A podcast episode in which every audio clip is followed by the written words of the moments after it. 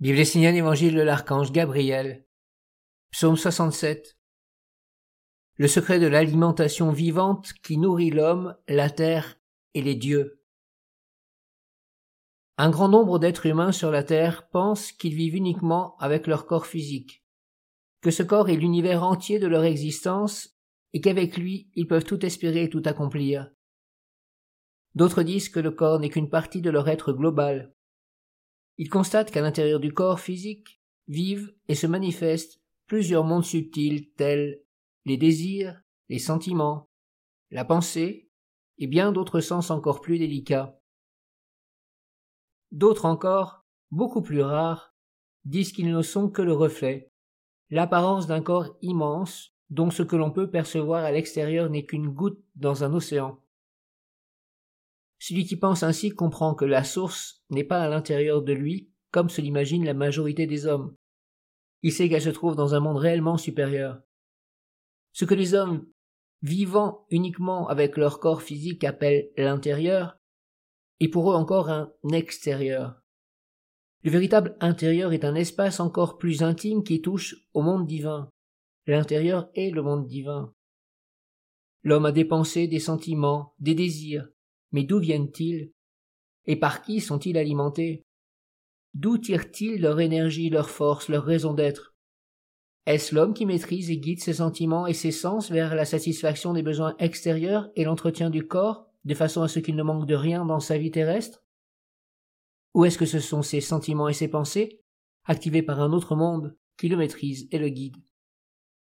L'homme qui éveille sa conscience et sa sensibilité va-t-il offrir son corps à des mondes supérieurs?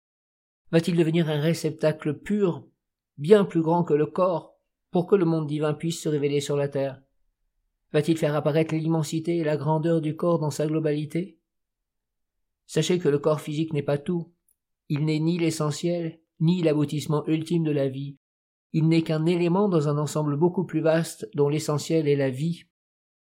La vie est essentielle dans ce qu'il y a de plus grand dans tous les mondes qui existent autour de l'homme et dans lesquels il va chercher sa nourriture, sa destinée, son être.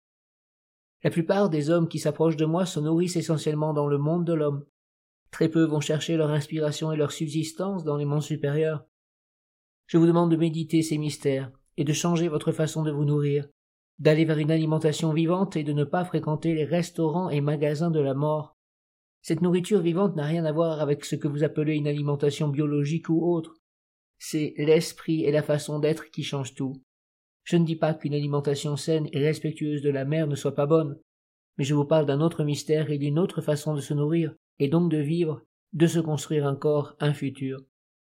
Dans quel monde allez-vous chercher ce qui vous stimule, ce qui vous inspire, ce qui vous renouvelle? Où trouvez-vous le parfum, le bonheur, le goût, les subtilités, les fortifiants? Tout cela n'est pas dans le physique. La matière n'est qu'un support pour qu'un monde invisible entre en contact avec vous. Tout cela vit dans un autre monde. Vous devez apprendre à vous nourrir des vertus des anges. Ainsi vous établirez un véritable contact avec un monde supérieur. Nourrissez-vous avec une alimentation vivante, sacrée, venant des dieux, offrande de la terre, portant les sceaux magiques de la nation essénienne et de l'Alliance de lumière. Ainsi le corps sera nourri dans la vraie lumière. Il sera une goutte dans un océan de perfection. La nourriture morte du monde des hommes ne fait apparaître que l'opacité du corps physique, car elle ne peut substanter que le mortel. L'alimentation vivante nourrit le corps physique, mais aussi toutes les subtilités qui l'animent, jusqu'à ce qui est bien plus grand que l'homme et qui appartient à des règnes et des mondes supérieurs.